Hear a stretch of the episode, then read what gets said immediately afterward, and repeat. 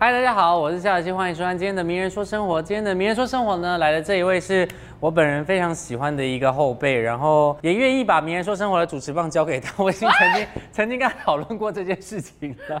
让我们欢迎木木。Hello，名人说生活的观众朋友们，大家好，我是木木。他就是新的主持人了，我要走了，拜拜。你不要这样，不敢当。那你自己其实原本是喜欢主持这件这个工作吗？我本来就不排斥，因为跟你分享一下我的梦想。好，因为我的梦想呢，一是演员，然后二就是想要当配音员，OK，然后三可能 maybe 唱跳歌手。对，这样。四主持喽，四才是主持对，可是我当下并没有觉得说主持怎么会先到，我其实完全不排斥说哦，这只是我刚好列的是四个，只是我没有想到主持会这么快就进来，是因为我在呃说话上面，可能大家以前都会讲说你讲话怎么那么清楚，那是因为我小时候就参加国语演讲啊、朗读，然后台语演讲，然后再加上我爸妈是老师，所以我只要咬字发音不标准，他们就很很爱纠正我。而且我小时候都很都必须要被规定早上都要念国语日报，等于说我看字的理解可能也因为从那个时候开始稍微比别人快一点点。那我问你哦，你有没有自己印象很深刻的？印象最深刻的一定是《原子少年》，它算是我第一个参与的这么大型的节目，因为我是参加女团选秀节目《D D 五二》嘛，然后因为讲淘汰的感言这个关系啊，讲的好像稍微比别人多一点点，于是这个好心人詹哥呢，他就问我说：“你还要不要尝试看看主持？”那我当然就觉得有机会，我是新人，有新有机会，那我们就接嘛。完全没有料想到，就是我明明被淘汰了，可是却有办法在两年之后又再次的站到同一个熟悉的地方，跟同一个制作团队，大家熟悉的人都在。当下原本我是跟何美何美姐说好，说我们都在后台，有点像我们那时候 D D 五二的，就是汉典老师一样，他就是一个在后台跟选手暖心的陪伴。就是不会到场内去跟大家一起比赛，然后很多前辈都在那个地方，不会。就到我们要开录的前一周，詹哥临时说：“你你你不要在后台了，你去你去你去棚内练习。”你去前面，然后我就突然整个压力山大，我除了要背八十个人的选手的资料之外呢，然后我还必须要在四位飞行导师，就是 ella 姐、Nick 哥、坤达哥，然后易德老师，四位我都这么崇拜的偶像面前拿麦克风讲话，这真的是我压力大到不行。我那时候就会一直乱想，然后想说他们四位自己吓自己。大前辈怎么会想要陪着我练习？我那时候是连就是导播说五四三二要停一秒都不知道，所以那时候 那时候导播都会说，哎，我们再一次哦，因为那个那个，就是但是大家都在八十位选手，然后四位都在，所以我那时候真的是每一次上台我都皮皮歘到不行。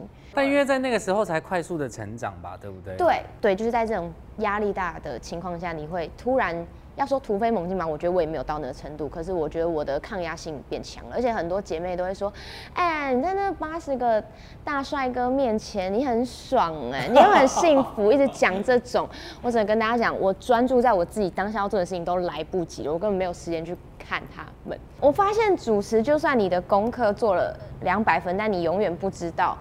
你今天会遇到什么样的难题，所以所以今天来宾可能是一千分这样，立刻被打趴这就样。会打趴，所以好像我自己有一个观念是，我觉得主持好像必须要先丢脸好几次，对，一定要先踢到铁板好几次，大拇指先淤青，所 以才会走得长远。对对对，我我你我们要一起撑很久哦。不用担心。现在主持下来啊，你有没有有遇过比较低潮的时候吗？参加《D D 五二林格时代》之前呢，我是演舞台剧比较多。那因为我刚刚讲，我第一个梦想就是演员，因为我自己非常非常喜欢演戏。在跟谁讲话吗？不知道是有谁？也许可能有导演在看吧。我非常喜欢演戏，参加弟弟我是因为我自己也非常喜欢唱歌跳舞，所以想说那就去比比看，不管最后有没有出道。好，果不其然哎就被淘汰了啊！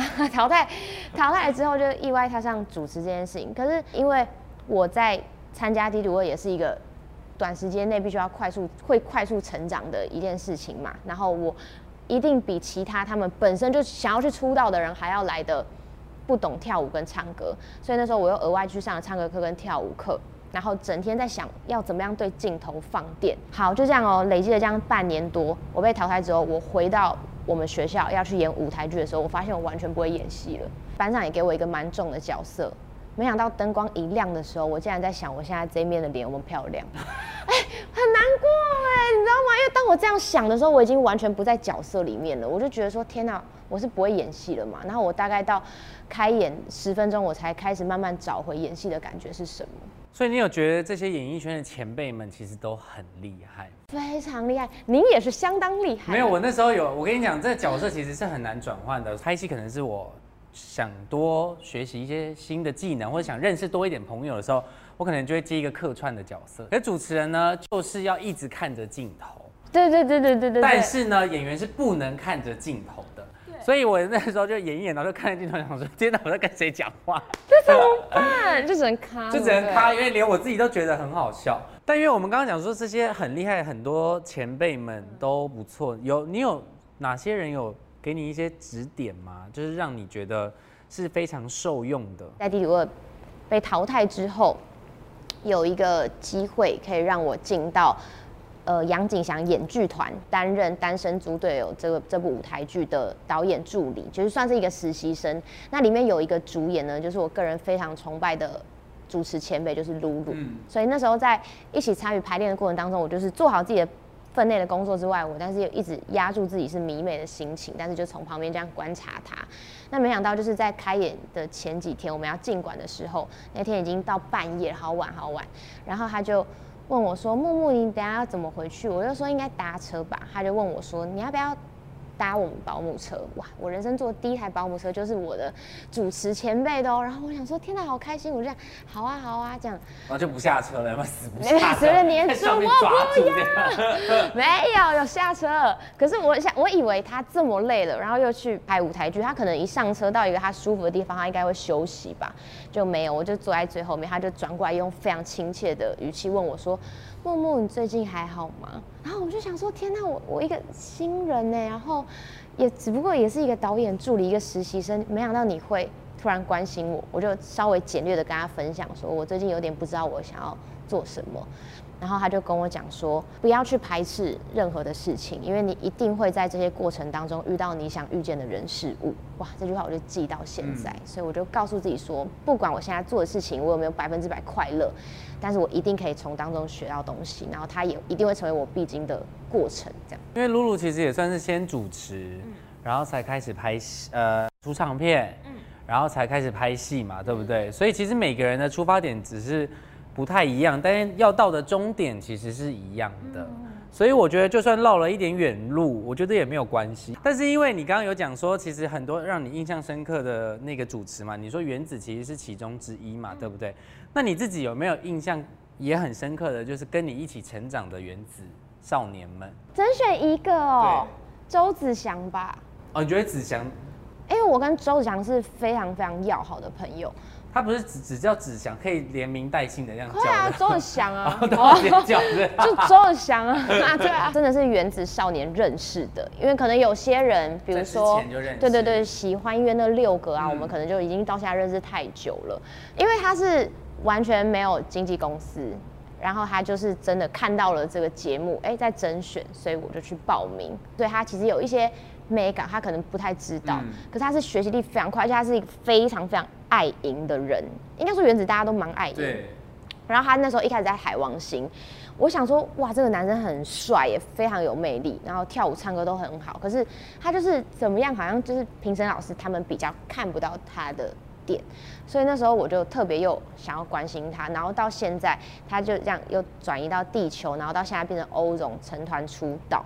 我就觉得哇，他真的是完全靠他自己一步一步慢慢往上爬。而且子祥有越来越皮的趋势。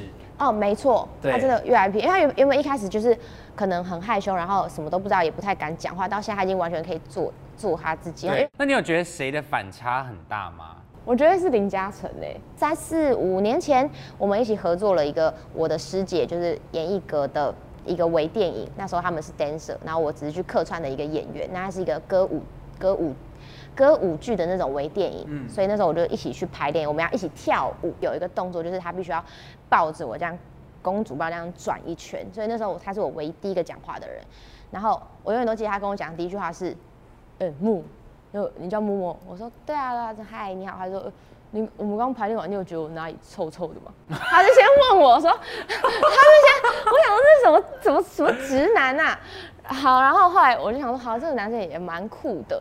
然后后来我们就这样一起一起越来越好嘛，越来越好之后，我那时候还有主持一个节目，大概两年后主持一个节目叫《同学来了之晋级版女孩》。那时候我的第一集林嘉诚就来上了，我想说哇，自己人。那时候他是连回话都没有办法好好讲，然后那时候他自己 solo 的表演也会忘词，就是哇，好可爱啊，你也有这一天。可是没想到他现在是除了他原本小时候很现在又是胖。结尾妖精，又是结尾妖精，然后又什么什么台版车银优，然后要要怎么样又怎么样，你你的语气可不可以有一点哦、祝福一点，就对。是台版车银优啊，太嫌熟弃了，真的太太熟了。熟了。他们刚办完欧总演唱会嘛，嗯。我那时候欧总演唱会第一个哭点就在林嘉诚他唱他自己 solo 的歌的时候，因为他内心就住着一个 rock star 男偶像，很少有可以这样弹电吉他，然后这样唱这种就是很 rock 的歌，可是他完全就是做他自己。然后我那时候就觉得也没忘词，也开始会讲一些励志的话给大家大家听，所以我觉得他是我看到成长跟呃应该是讲反转，对反转最大的。该不会嘉诚之后给我留长发吧？应该不会啦，他应该不会啦。rock 的一个，但是因为你知道你的工作其实是很多呃迷妹们梦寐以求的工作嘛，因为可以接近这么多的少年们。听说你以前也是追星族哦，对，是认真的吗？我认真，我现在肤色原本可以再白一点，我会这么黑，就是因为我追了。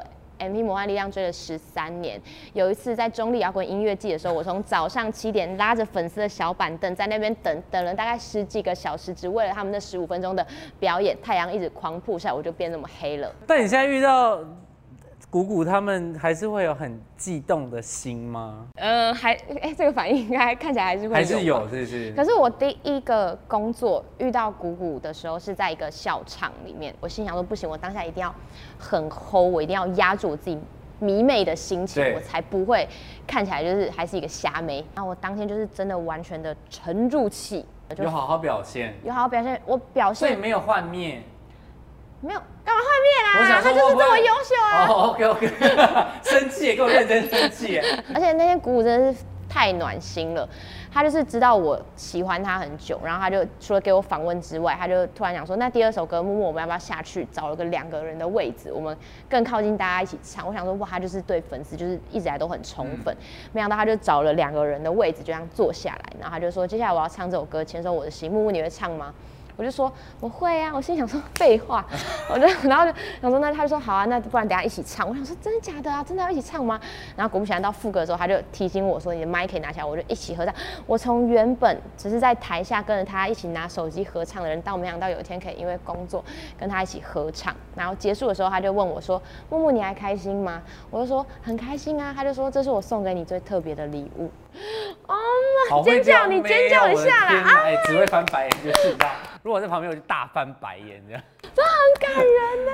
果然是迷妹哎。但因为你现在出道的时间，其实一个手指算得出来吗？十九、二十、二一、二二、三，四年。四年。嗯嗯。如果再过十六年，你觉得你自己会长成什么样子？十六年我几岁啊？岁数不重要，年龄不重要，数字不重要，啊，一来就骂人你干嘛，听到数字很敏感。那个语气，你说你说再过几年？十六年刚好是你出道满二十年的时候。因为我今年有一个目标，我想要可以说的一口流利的英文。我希望我那时候已经有访过一个来自国外的巨星。对的巨星，这是一个这是一个其中一个想要达成的目标。